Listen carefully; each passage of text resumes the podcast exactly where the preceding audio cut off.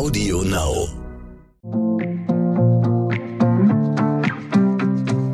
Hallo und herzlich willkommen zu einer neuen Folge von Elterngespräch, dem Podcast-Talk von Eltern für Eltern.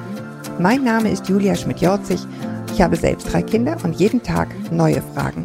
Heute an Alex Zykonow. Sie ist nicht nur voll berufstätige Mutter zweier Kinder und eine geschätzte Kollegin in Führungsposition bei Brigitte B. Green, sondern vor allem auch eine streitbare junge Feministin. Feministinnen, oh nee, echt, brauchen wir die noch? Wir sind doch alle längst gleichberechtigt. Ja, genau. Nee, eben nicht. Und das beweist das, das wütende Buch von Alex, das genau so heißt. Wir sind doch alle längst gleichberechtigt. Ein Buch, das wütend, gut recherchiert und kompetent diesen und weitere Bullshit-Sätze in der Luft zerpflückt. Die Journalistin Lara Fritsche sagte zu dem Buch, Zitat, wenn das Patriarchat kommt, dann sagt es nicht, Achtung, ich werde dich unterdrücken, sondern es sagt, oh, wie toll, wie viel dein Mann mithilft. Alex Zykonow hat gesammelt, was wir uns nicht mehr anhören sollten. Hallo Alex, und genau darüber sprechen wir. Du kicherst schon die ganze Zeit. ich kicher, ich höre mir das so an, so wie du das so sagst und denke mir, mein Gott, ich habe dieses Buch geschrieben. Mein Gott, diese kluge Menschen sagen so kluge Dinge über dieses Buch.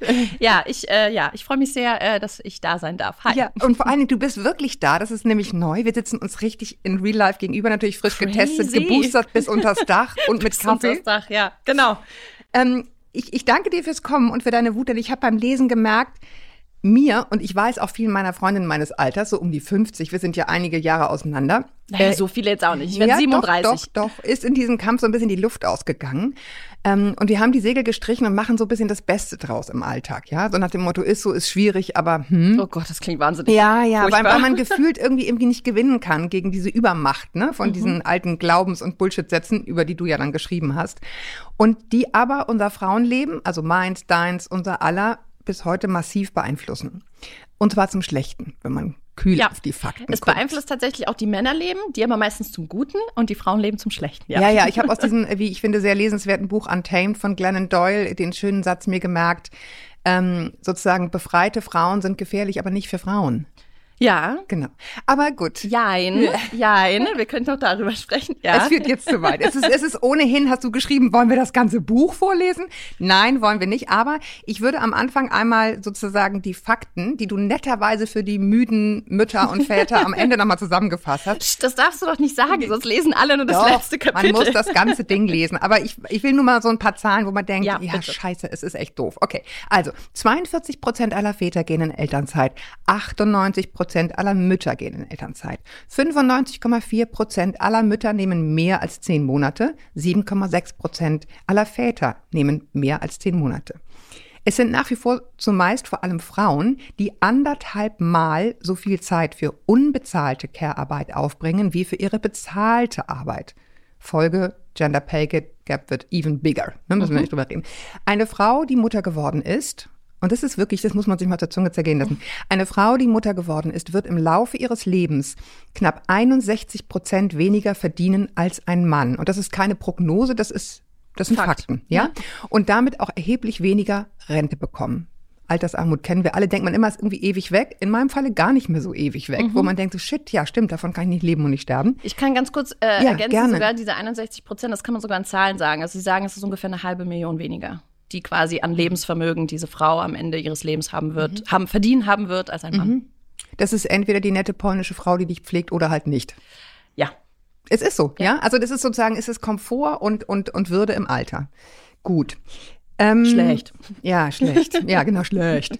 Ähm, kurzum, du bist ein paar Jahre jünger und die Verhältnisse haben sich nicht so viel geändert. Ja, das, das macht mich nicht nur wütend, sondern so ein bisschen ratlos.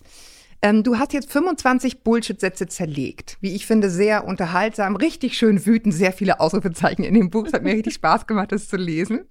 Und wir können hier nicht über alle sprechen, das, das sprengt natürlich den mhm. Rahmen. Aber wir haben so ein paar, so ein paar rausgesucht, die es, glaube ich, gut in sich vereinen.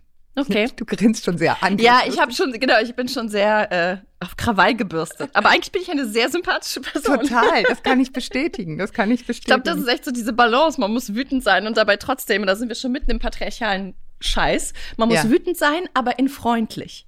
Man genau. muss wütend und sein und lächeln und rasiert. Und natürlich, mhm. immer. Ja, ja, genau. Aber das ist halt, ähm, wir haben da schon mal sozusagen im Vorgespräch beim Kaffee drüber gesprochen. Man hat halt immer sofort Angst in diese ja. quasi nicht, untervögelte Ecke gestellt ja, zu werden. Ja, nach dem Motto. Unterrasiert, ja, Männer genau, hassend, so. genau. Ja, und, und im Grunde geht es hier wirklich um Menschenrechte. Aber gut. Wir fangen an. Der erste, also ich habe zwei Sätze zusammengefügt. Ja. Mhm. Ähm, und das ist, ähm, hast du Glück, dass dein Mann dir zu Hause so viel mithilft? Äh, und der zweite, der da dran hängt, ist sozusagen, er arbeitet Vollzeit, sie Teilzeit. Ist doch klar, dass sie zu Hause mehr übernimmt. Ich krieg schon wieder Puls, obwohl es meine Sätze sind. Ja, und ich, ich, ich will mal eins dazu sagen. Ich habe die Sätze rausgesucht, bei denen ich merke, hm, oder ist es doch wahr? Mhm. Ja, also wo ich, wenn ich ganz ehrlich bin und in mich reinhöre, manchmal auch denke, naja, aber wie denn sonst? Oder so, weißt du, man sagt natürlich nach vorne raus immer, ja, geht ja gar nicht, aber leben tust du es irgendwie anders. Mhm. Und ähm, ja, also, feuerfrei. Ich ähm, kann mir vorstellen, dass für Leute oder viele Menschen, und das ist ja sozusagen die Krux an der ganzen Problematik, wir sind doch alle längst gleichberechtigt, äh, heißt das Buch. Und ich will damit spielen mit diesem, dass wir ja alle, der Mainstream ist ja, dass Menschen denken, dass wir alle längst gleichberechtigt sind in diesem Deutschland im ja. Jahr 2022. Also so dieses, wir hatten jetzt 16 Jahre lang eine Kanzlerin. Was willst du denn, Genau, Alex? was willst du denn noch? Ähm, wir, genau, irgendwie Männer und Frauen können doch studieren und sie können doch irgendwie, sie haben sich das ja freiwillig alles so ausgesucht und wenn sie nicht in die gut bezahlten Berufe gehen, dann sind sie ja selber schuld und so. Und das Problem ist, dass die, das ist sozusagen der Punkt Nummer eins, was ich so, so gerne mit diesem Buch, wenn irgendwie sich das auch nur ansatzweise jemand eine Seite durchlesen möchte, äh, mitgeben will. Wir sind bei weitem noch nicht so gleichberechtigt, wie wir denken. Wir sind im Grunde, trotz der Tatsache, dass wir im Jahre 2022 leben, im Grunde in den 60ern stecken geblieben. Und wir müssen, müssen, müssen uns dieser Tatsache bewusst sein. Weil damit steht und fällt das alles. Weil wenn du mhm. natürlich denkst, was willst du denn noch, Alex, liest du dir das durch und denkst dir so, hä, was erzählt sie? Das ist doch alles an den Haaren herbeigezogen. Aber wir müssen wirklich diese böse Büchse der Pandora aufmachen und feststellen, oh fuck, wir sind tatsächlich noch relativ doll in den 60er Jahren mhm. hängen geblieben. Das ist so Punkt Nummer eins. Mhm. Und wenn man sich dann diesen ersten Satz, von dem du gerade meintest, so dieses mhm. äh, super, dass dein Mann im Haushalt so viel mithilft, es klingt ja total eigentlich fortschrittlich. Es klingt ja so, ist doch gut, der macht ja schon so viel mehr als irgendwie sein Vater vor 40 Jahren. Aber womit wir anfangen müssen, ist zum Beispiel auch solche Kleinigkeiten zu beachten wie, äh, oder gut ist auch, hast du ihn gut erzogen, dass er dir so viel im mm. Haushalt hilft, wo du denkst, Mutti. oh, erzogen, Mutti, das ist ja völlig eine falsche auf Augenhöhe, nicht auf Augenhöhe Beziehung. Aber so dieses mithilft, ist ja schon mal so Problem Nummer eins. Ja. Weil wenn du sagst, dass er dir so viel mithilft, bedeutet es ja, dass du offenbar die Hauptverantwortliche bist mhm. und er nur so ein Hilfs Larry. Mhm. So, ein, so, ein, so ein Hilfstyp, der mal vorbeikommt für irgendwie zwei mhm. Wochen im Jahr und dann äh, saugt er dir mal einmal im Monat irgendwie das Haus oder er kocht mal ein fancy Dinner. Aber so das Ganze, wir planen den Einkaufszettel. Was haben wir denn in der Vorratskammer? Was haben wir denn im Kühlschrank? Was wollen denn die Kinder? Daher essen die das fancy Dinner nicht. Aber das Kind muss doch irgendwie zum Kumpel. Dann kaufe ich gleich das andere für ihn ein und dann schreibe ich diesen Zettel und dann hat der Mann das falsche Produkt, weil mit dem einen Produkt funktioniert das fancy Dinner nicht. Also muss ich noch mal los und das ganze abwaschen und die ganze Geschirrspülmaschine und dann müssen wir ja auch noch genug haben, fancy Dinner, Toast, ja, aber haben denn die Kinder morgen was zu essen? Quasi dieses ganze, der Mann kocht dann das fancy Dinner und kriegt dann Lob, Vater des Tages, Mann des Jahres, aber die Frau macht diesen ganzen anderen Wahnsinn drumherum und ist, man geht davon aus, dass sie die Hauptverantwortliche ist. Genau, und qua Geburt. Das ist sozusagen das, was ich immer ähm, mit, meinen, mit meinen Söhnen irgendwie streite, ne? Die dann irgendwie denken, also ich sage immer noch lieb Danke, einfach nur, weil ich denke, es ist besser für die Stimmung. Mhm. Ne? Bei mir sagt ja auch keiner mhm. Danke letztendlich, mhm. außer am Muttertag und an Weihnachten in sehr süßen Briefen, aber nicht jeden Tag fünfmal für jede Spülmaschine. Ja. Da, da denke ich jetzt, komm, egal, geschenkt. Aber so diese Voraus, diese davon auszugehen, es ist deine Aufgabe und genau. ich habe doch schon total viel geholfen. Genau. Du, also das ist ja bei den Söhnen schon genau das Gleiche, ne? Und ich würde mal sagen, die sind gut geimpft. Die sind wirklich gut erzogen im Sinne von, achtet da bitte drauf, ne? Es ist nicht qua Geburt meine Aufgabe. Aber es ist immer noch so, dieses ist ja eigentlich dein Job, wobei man dazu sagen muss, bei uns ist die Aufteilung ja in der Tat gewesen Vollzeit, äh, Teilzeit, wobei mhm. meine Teilzeit Vollzeit nah ist, muss man dazu ja. sagen. Und ähm, wenn du es halt auch so, so, so und so lange vormachst, dann musst du dich auch nicht wundern. Ne? Ja, dazu gibt's auch, genau, dazu gibt's auch Untersuchungen, dass sich tatsächlich Freizeitverhalten und Arbeitsverhalten wird sich größtenteils bei den Eltern abgeschaut. Also mhm. das ist auch ein großes Problem für Frauen und für Mädchen, weil wenn Frauen natürlich diese zweite Schicht fahren, von der du auch sprachst, dass sie Erwerbsarbeiten mhm. und dann kommen sie nach Hause und machen Care-Arbeit, dann fahren sie ja diese sogenannte zweite Schicht mhm. und haben dann irgendwie, und wenn sie mal frei haben, in Anführungsstrichen, weil der Mann am Wochenende mal mit den Kindern auf den Spielplatz geht, dann hat, weil natürlich nur am Wochenende, unter der Woche muss er ja Vollzeit arbeiten, ähm, dann macht die Frau eben auch nicht frei, sondern dann sind die Kinder draußen, dann kann sie mal in Ruhe putzen.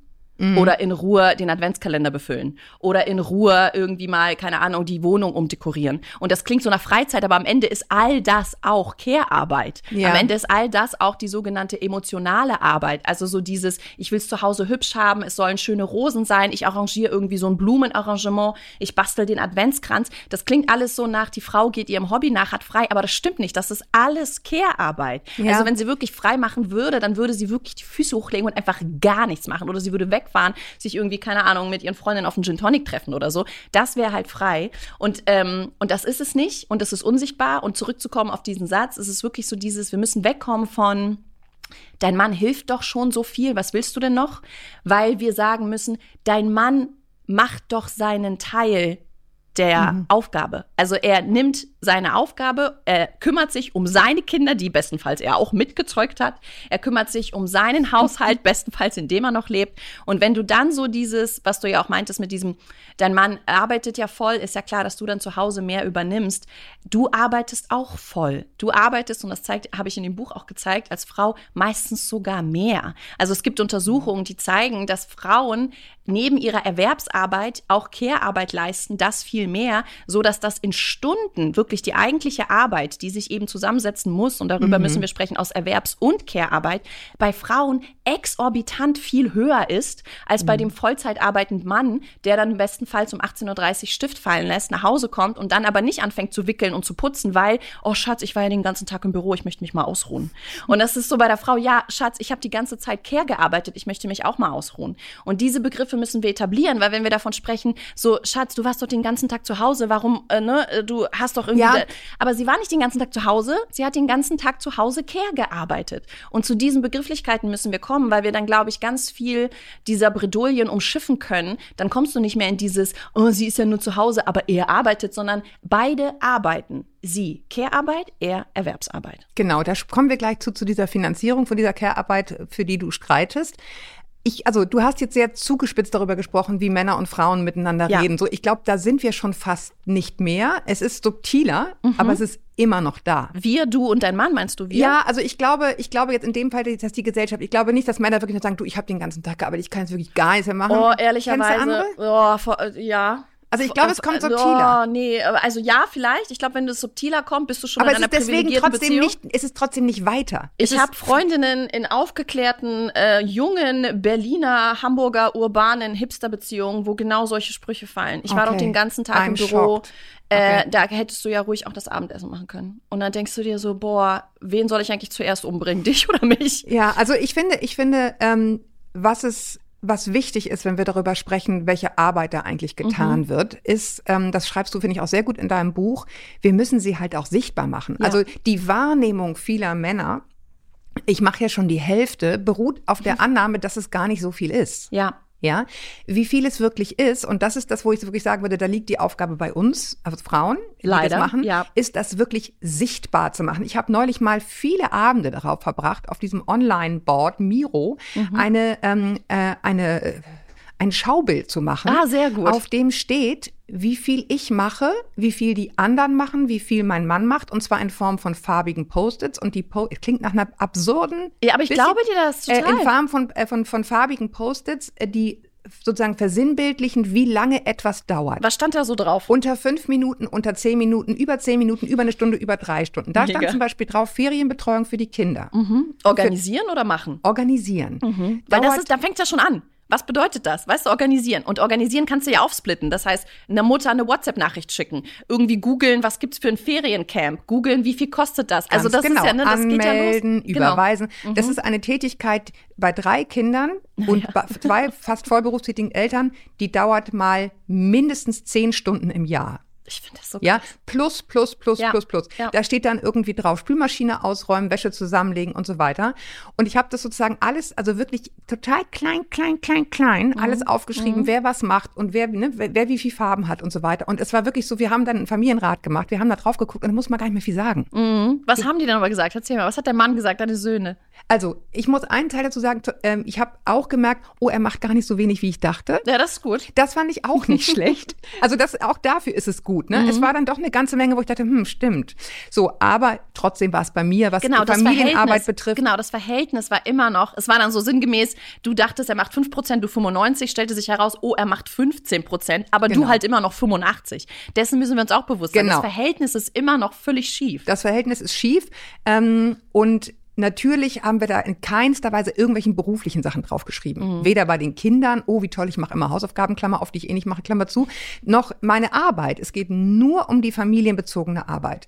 So, und dann war relativ schnell klar, okay, da, hier, hier, läuft was schief. Ja, das, das kann so nicht bleiben. Und mhm. dann haben wir sozusagen neu verteilt. Mhm. Und jetzt müssen wirklich alle richtig viel mehr machen. Der ja? Punkt ist, was mich äh, dabei, ähm, äh, ich mich sofort frage, ihr habt es neu verteilt Fühlen die sich denn aber auch dafür verantwortlich? Oder ist es immer noch so, weil das ist ja auch leider oft die Krux, das habe ich mit meinem Sohn, der ist acht, oder ist es immer noch so, dass du sagen musst, hey, der Mülleimer ist voll. Ja, das ist so. Das Oder ist hey, der Kühl, ne, die Milch ist alle. Weil das ist ja leider auch, also darüber müssen wir halt auch reden. Mental Load ist ja nicht nur mm, es das, abgeben, sondern ja. Sondern genau, es ist nicht nur übertragen, du bist dafür jetzt verantwortlich, sondern und das macht mich so völlig fertig, dass du es nicht nur physisch machen musst, sondern dass du quasi die Vorschritte, nämlich zu sehen, ist der Mülleimer jetzt schon voll? Absolut richtig. Ist, ist fehlt äh, vielleicht der Müllsack? Sollte ich vielleicht hingehen in den Laden und vielleicht Müllsäcke kaufen? Also so dieses Absolut. Patricia Camarata ähm, hat ja äh, ist ja quasi so die Mental Load Expertin äh, im deutschsprachigen Raum und sie hat, glaube ich, ich glaube, ich habe es bei ihr gelesen, sie hat so geschrieben, so dieses für den Müll verantwortlich sein oder den Müll rausbringen bedeutet nicht nur physisch den Müll rausbringen. Es bedeutet auch, einen Müllsack, einen neuen in die Mülltonne zu packen, im Zweifelsfall den Mülleimer abzuwischen, zu gucken, dass das irgendwie alles passt. Das bedeutet Müll rausbringen und nicht nur, ich nehme diesen dreckigen Beutel und schmeiße ihn weg. Und das mhm. fuckt mich bei meinem Sohn zum Beispiel ab und da sind wir wieder bei diesem Beispiele irgendwie, was man vorlebt. Unser Sohn kümmert sich um Rausschmeißen von Papiermüll und von Plastikmüll. Er ist ist mhm. acht. Und wer, also er macht es, aber was ich jetzt immer mehr merke, und da habe ich, bin ich mit meinem Mann neulich auch aneinander geraten, da war es schon wieder so, wie krass unterschiedlich man das sieht. Was ich immer wieder merke, ist, ich muss es ihm sagen, meinem Sohn. Mhm. Ich muss meinem Sohn sagen, guck mal, das Plast der Plastikmüll ist voll. Und er dann so, ah ja, stimmt, oh, muss ich das jetzt machen? Ich so, Niklas, es ist deine Aufgabe, bitte kümmere dich drum. Aber ich habe immer wieder festgestellt, so dieses, ich muss sagen, guck mal, der Papiermüll ist voll. Guck mal, der Plastikmüll ist voll. Mhm. Und da habe ich festgestellt, das ist jetzt auch nicht schon wieder die Lösung, ja, weil, ja, das, ja. weil die Verantwortlichkeit, also quasi das offene Tab, ist in meinem Hirn. Warum mhm. sieht er das nicht? Und damit fängt es ja an. Und dann sagte der Mann zu mir, Alex, jetzt äh, stress doch mal nicht, es ist deine Aufgabe, ihm Bescheid zu geben, dass er es machen soll. Und dann meinte ich, wow, wow, wow, wow. Genau das ist es nicht. Es ist nicht meine Aufgabe, ihm das zu sagen, weil er dann lernen wird, dass es immer eine Frau im Haushalt geben wird, wenn er dann 30 ist, die ihm sagen wird, hallo Schatz, die Milch ist alle, gehst du bitte einkaufen? Oder hallo Schatz, der Mülleimer ist voll, schmei oh, schmeißt du es bitte raus? Und genau das ist ja, ja, der Abfuck. Das sollen sie nicht. Sie sollen es nicht ausüben. Sie sollen es selbst merken, dass es auszuführen ist. Ja, ich äh, finde, da, äh, die Sache hat vor allen Dingen einen, einen ganz bösen Haken für Frauen, äh, langfristig, nämlich, ähm, der wunde Punkt bei der Sache ist ja, dass wir in den allermeisten Fällen nicht von Müll sprechen, sondern, ne, oder, oder von, von diesen Tätigkeiten, die, wo dann halt mal der Müll stehen ja, bleibt. Ja, ist offensichtlich, genau. Sondern, mhm. sondern es sind die Kinder. Mhm. Es ist die Gesundheit der Kinder. Mhm. Zahnarzttermine, ah, ja. Mhm. Impftermine, seelische Unversehrtheit, abgeholt, ja oder nein. Absolut. Äh, ähm, äh, irgendwie einigermaßen gutes Feriencamp oder schöne Langeweile, wunderbar, aber nicht den ganzen Tag vorm Bildschirm. Mhm. Also diese, diese Care-Arbeit, die sozusagen nicht nur ist, ist es ordentlich, gibt es Essen, hm, hm, hm, sondern geht's denen gut. Mhm. Und da ist, glaube ich, der Punkt, wo bei ganz vielen Frauen so eine weiche Stelle ist, wo sie denken, ach komm, dann mache ich's jetzt. Weil wenn erst nicht, ne, ich, wenn ich es jetzt übergebe und weiß, es passiert nicht, ja. dann ist es nicht ein nicht rausgebrachter Müll, sondern es sind Lebewesen. So, und deswegen glaube ich, ist es so wichtig, äh, einfach um, um das nochmal zu betonen, das immer wieder zu zeigen, wie viel das ist oder ganze Sachen abzugeben. Ich habe zum Beispiel eine Zeit lang haben wir so Themenfelder äh, einfach äh, sozusagen verschoben und dann zu merken, dass Online-Shopping unglaublich kompliziert ist. Ja, also das zu finden, was wirklich passt, mhm. den Turnschuh, den die Hose. Ach so für die Kinder. Ich dachte gerade, was? Wie kommst du jetzt zum Online-Shoppen? Du meinst ja, genau wenn du sagst, weißt du was? Ja. Ich, ich mhm. gebe dir jetzt einfach ab das Thema Sport. Ja. Man kann ja auch so so so Cluster machen, ne? Ja, und dazu mh, zählt dazu ja. zählt irgendwie äh, Sachen kaufen, Anmeldungen, Anmeldungen zum Sommercamp, das ganze Thema Sport mhm. is yours. Mhm. So mhm. und dann ähm, erst dann beim Tun merkst du ja, oh fuck, das dauert ja ewig, bis wir mal den richtigen Schuh hier haben. Ja. Du kommst, der dann fällt Nike kleiner aus als Adidas oder wie immer die Marke heißt, ja, dann musst du es alles wieder zurückschicken, musst einen Retourenaufkleber ausdrücken und so ja, weiter, was da alles dran hängt. Und recht. nur durch dieses Tun, da da hätte ich noch eine gewisse Geduld. Nur wir müssen es wirklich abgeben, damit ja. das Gegenüber sieht, meine Fresse, das dauert aber ganz schön lang. Ja, es ist auch recht, ich kann mir das richtig bildlich vorstellen, wie dann vielleicht einfach so ein, so ein Otto-Normaltyp, so ein Otto halt, ja. dann sagt so, wo ist denn das Problem? Kaufst du ihm halt neue Turnschuhe.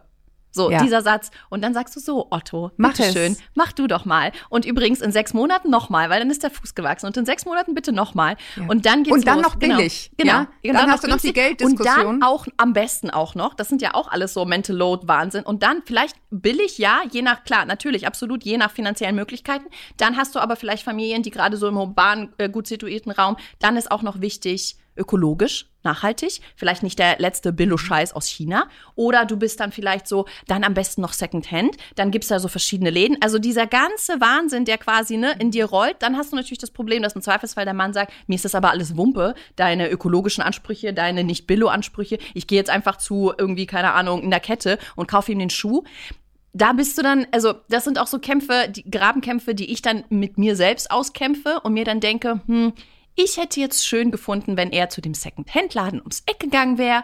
Dann hätte es irgendwie ökologisch keinen großen Fußabdruck gehabt. Er hätte den kleinen Laden ums Eck äh, unterstützt, als irgendwie beim großen A einfach bei Adidas irgendwie bei sämtlichen Marken auf äh, in die mhm. Warenkorb mhm. zu drücken.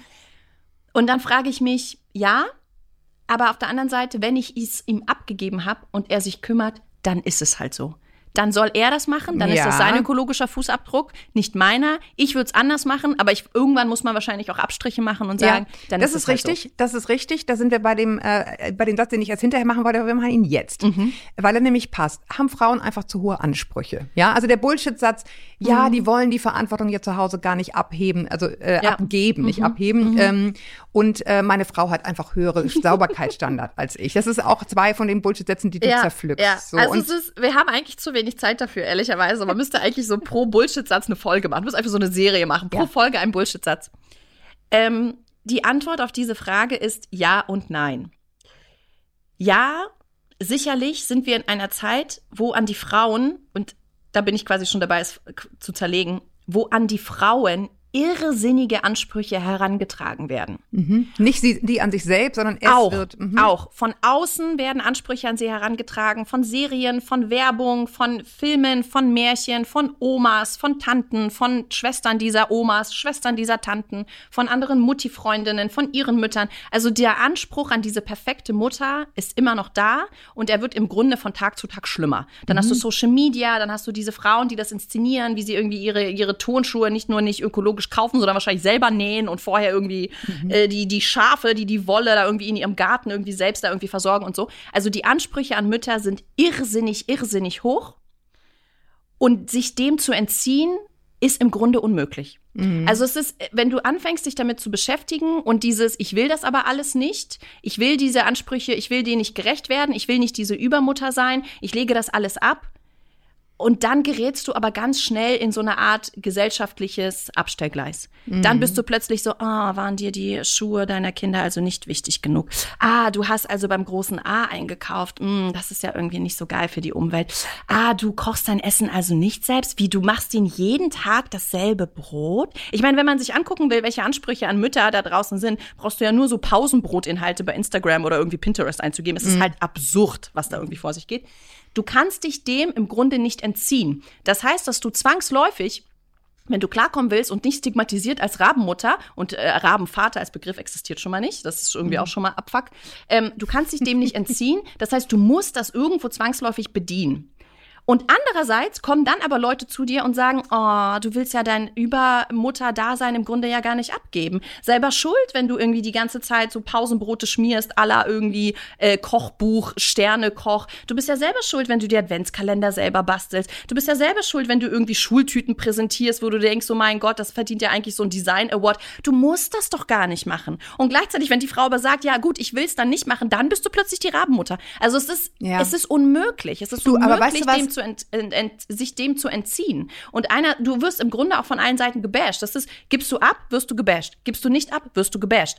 Well, which one is it? Also was, was, was, welchen Weg soll ich denn gehen? Ja. Und all dieser Abfuck steht Vätern, der, der, bei Vätern existiert das einfach nicht. Bei Vätern ist es wirklich, wenn er sich nicht bemüht, ganz zugespitzt, ist es so, naja, er muss halt die Familie ernähren. Wenn er sich bemüht und es vielleicht nicht so gut ist, ist es so, ah ja, komm, wenigstens kümmert er sich, ist doch super. Also Väter können im Grunde nur gewinnen, ganz zugespitzt. Mütter im Grunde können nur verlieren. Ja, und wie gesagt, die Sachen, die ganzen Beispiele, die du jetzt hattest, sind alles, ich sag mal, grob im Bereich Deko could be.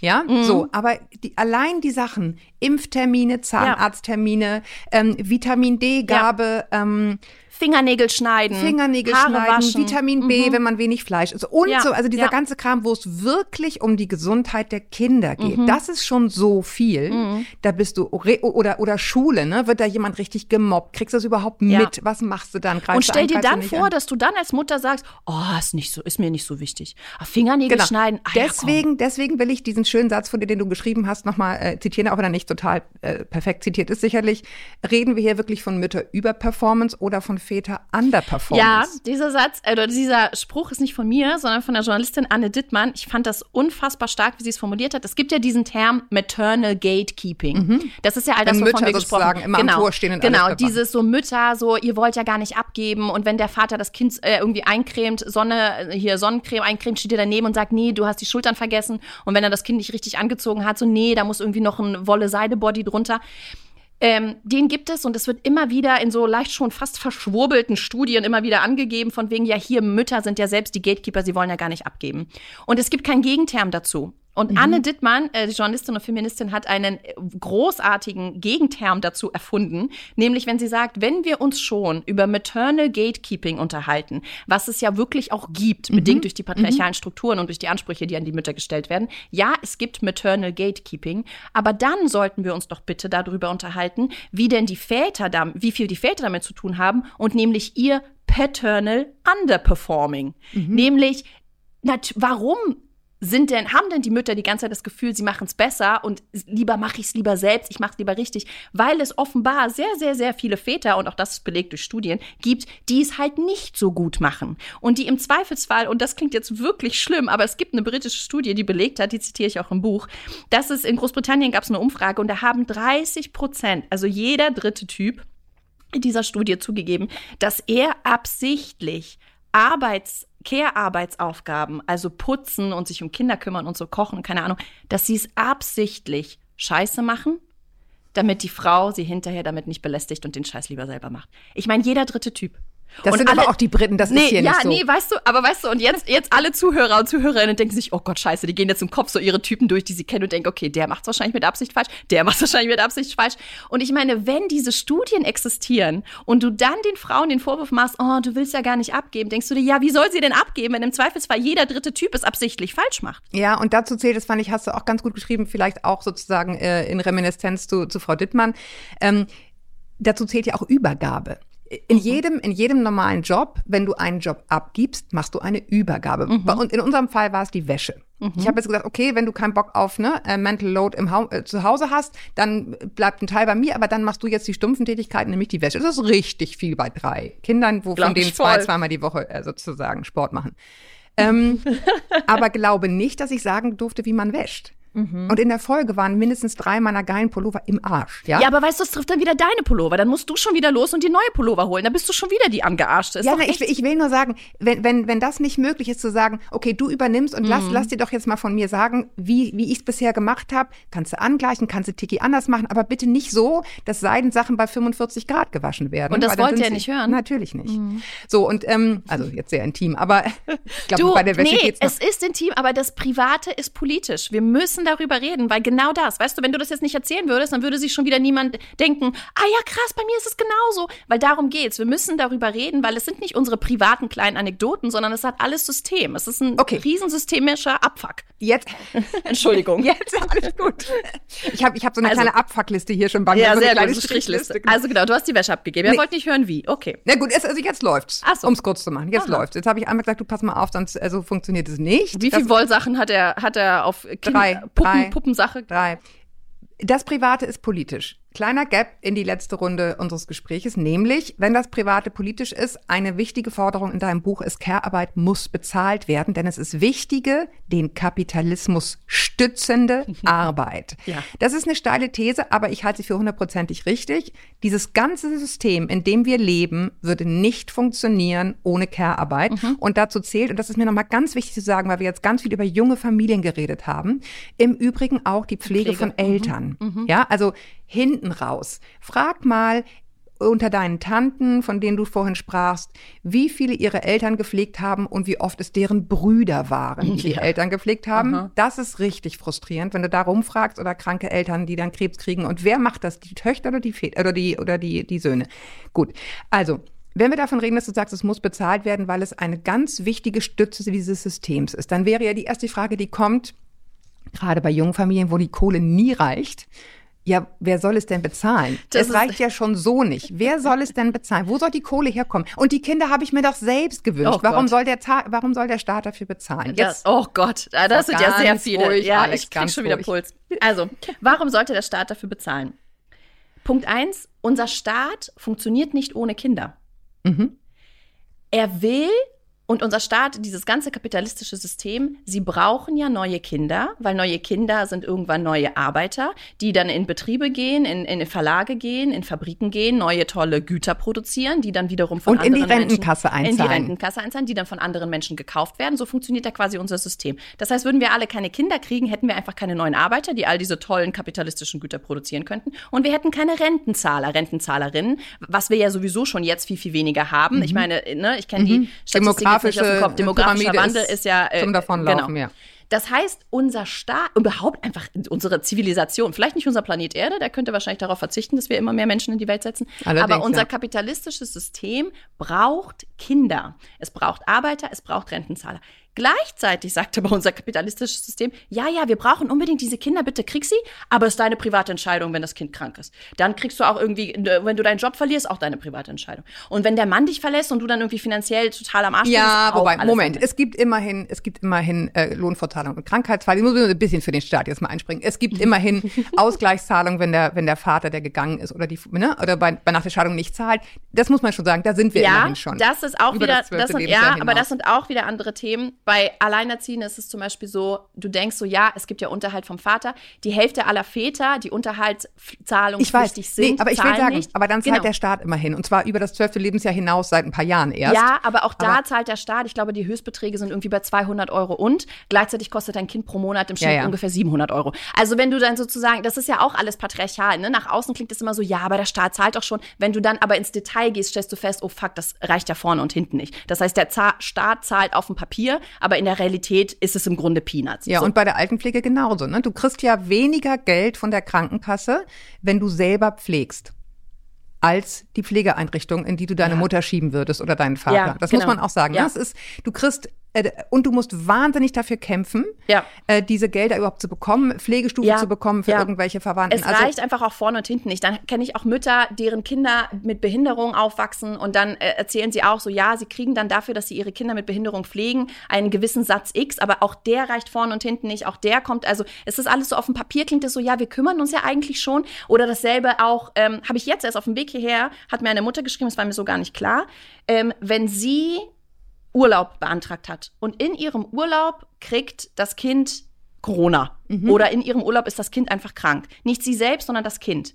Dann möchte sie ja, wie man oft, man wird im Urlaub krank, kriegt man ja meistens, beantragt man das an irgendwie Stellen, Arbeitgeber XY, kriegst du ja deinen Urlaub wieder zurück. Du hast halt Pech gehabt, du bist im Urlaub krank geworden. Wenn aber dein Kind im Urlaub krank geworden ist, hast du Pech gehabt als Mutter. Du kriegst deinen Urlaub dafür nicht zurück. Du hast einfach Pech. Und das ist wieder so dieses typische, es ist halt deine private Entscheidung, wie du mit deinem Kind in deinem Urlaub umgehst, ist halt dein, dein privates Ding. So als ob, ah ja, okay, das heißt, wenn ich Anspruch weiterhin auf meinen Urlaub haben möchte, werde ich mein krankes Kind am besten einfach unter der Brücke parken damit ich dann noch als Mutter Anspruch auf meinen Urlaub mhm. habe. Ich meine, es funktioniert nicht. Natürlich werde ich meinen Urlaub dafür ab, aufopfern. Und das zeigt einfach richtig doll, wie doll dieser Staat im Grunde sagt, bitte, bitte krieg Kinder, damit wir weiterhin Arbeiter- und Rentenzahler und bitte, haben. Bitte, bitte pflege deine Eltern. Bitte pflege deine Eltern, damit sie nicht irgendwie, Entschuldigung, das ist jetzt zugespitzt, irgendwie in, in Folge, ne, pischerten Windeln da irgendwo mhm. vor sich hin vegetieren. Aber wir, wir kommen dafür nicht auf. Danke, dass du es machst. Hier ist ein Muttertagsgeschenk für dich. Hier ist eine Pralinschachtel. Vielen, vielen Dank. Aber Geld, nein, Geld, wer soll denn das bezahlen? Genau. Und das, und das finde ich auch nochmal ein wichtiger Punkt. Das nochmal zum Abschluss. Ich kürze es jetzt ab, aber du hast geschrieben, auch diese Bezahlung ist im Grunde eine staatliche Aufgabe. Ja. Ja, also es ist nicht, es ist nicht unbedingt so. Es ist schon schön, wenn du dich als Paar darauf einigst, wenn einer länger zu Hause bleibt, wer immer das ist, Geschlecht uns ist jetzt egal. Der muss eine Ausgleichszahlung für die Rentenkasse ja. bekommen von dem, vom Gatten, wo immer es geht oder von der Frau, wo immer es geht.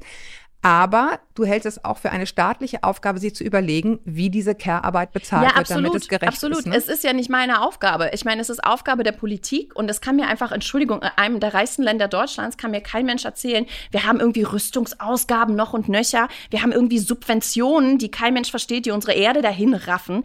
Äh, es müssen, es sind Gelder da. Es kann mir einfach keiner erzählen, dass keine Gelder dafür da sind. Du musst es umschiften. Und ich rede ja auch nicht von irgendeiner so kleinen Lappalie, sondern unser System würde ohne Care-Arbeit nicht funktionieren. Und das klingt immer wahnsinnig theoretisch, aber wenn du das einfach runterbrichst in wenn alle Frauen, größtenteils, die für die Care-Arbeit verantwortlich sind, einfach von jetzt auf gleich aufhören würden, diese zu tätigen, dann hätten wir, es ist ja wirklich so, du hättest Kinder, die würden nichts mehr zu trinken kriegen, die würden nichts mehr zu essen kriegen. Du hättest Alte, die verwahrlosen irgendwo in ihren vollgepischerten irgendwie ne, mhm. Betten.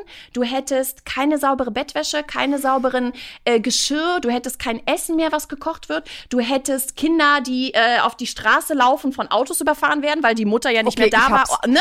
Und weil die Mutter nicht mehr da war, um auf dieses Kind aufzupassen. Der Vater, der von der Arbeit nach Hause kommt, hätte nichts mehr zu essen. Der hätte auch kein sauberes Bett. Es hätte niemand irgendwie, keine Ahnung, äh, seine Hemden gebügelt. Es würde einfach nicht funktionieren. Es würden reihenweise Kinder und Alte tatsächlich verhungern und irgendwie in ihrem, äh, ja, es ist wirklich unschön zu sagen, aber einfach verhungern und in ihrem Dreck und, und irgendwie mhm. Ausscheidung da irgendwo rumvegetieren. Ja. Das passiert, wenn Care-Arbeit nicht ausgeführt wird. Das heißt, Care-Arbeit hält unsere Gesellschaft am Laufen. Und es ist unfassbar, dass eben diese Care-Arbeit einfach null, null, null bezahlt wird. Das ist absurd. Aber so funktioniert Kapitalismus. Und das ja. müssen wir ändern. Amen. Amen. Oh.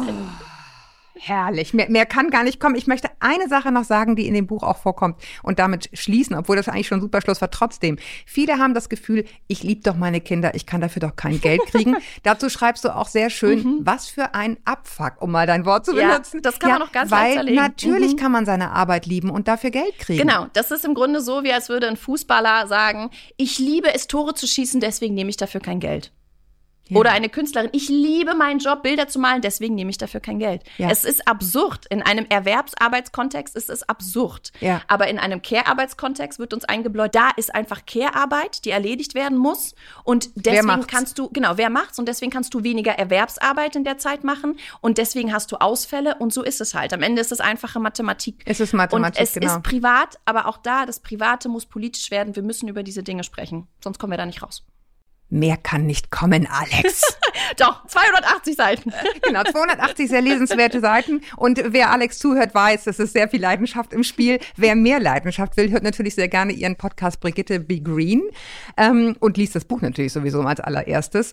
Ich freue mich, dass ihr so lange dabei gewesen seid. Ich freue mich, Alex, dass du hier warst. Vielen Dank für deine Zeit. Du rennst jetzt gleich ins nächste Interview, weil das Buch sozusagen überall natürlich jetzt durch die Decke gehen wird. Ich hoffe, ich hoffe, ich, ähm, es ist einfach, ich freue mich sehr, dass ich da sein durfte. Ich habe immer das Gefühl, das sind so wahnsinnig pathetische Themen. Es ist immer so, oh, Kapitalismus. Ja. Aber am Ende, ich glaube, wir alle leben diese wahnsinnig pathetischen Themen in unseren ganz kleinen Schlafzimmern und Wohnzimmern. Genau. Und äh, am Ende leben wir all das. Ihr schon. seid nicht allein. Nee, überhaupt Insofern, nicht. Insofern, mit allem, was euch sonst noch beschäftigt, schreibt mir sehr gern an podcast.eltern.de. Ich habe heute gerade wieder so zwei tolle Mails bekommen, wo ich echt dachte, so, oh, deswegen mache ich das. Leute, die irgendwie zufällig gehört haben, ähm, äh, eure Fragen ähm, mit Elke und dann zufällig ihre eigenen Fragen da hatten und ja, ich hatte heute eine Morgen äh, eine Mutter, die mir geschrieben hatte, sie stand dann irgendwie im Supermarkt und ihr liefen die Tränen irgendwie, weil sie merkte, God, das ist ja meine Frage und das hat ihr so geholfen. Also das sind echt Sachen, die mich unheimlich freuen. Ich freue mich, wenn ihr weiterhin eure Fragen schickt. Und bis wir uns wieder hören, haltet den Kopf über Wasser. Ahoi aus Hamburg. Tschüss, Alex. Tschüss.